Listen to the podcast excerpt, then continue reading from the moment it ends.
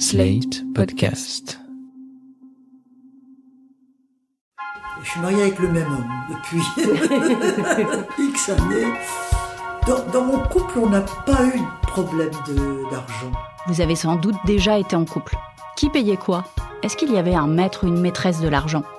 À quel moment dans la vraie vie un couple s'installe à une table et parle fric? Qui passe une soirée entière à faire des comptes pour savoir combien chacun versera? Parler d'argent dans le couple, c'est délicat.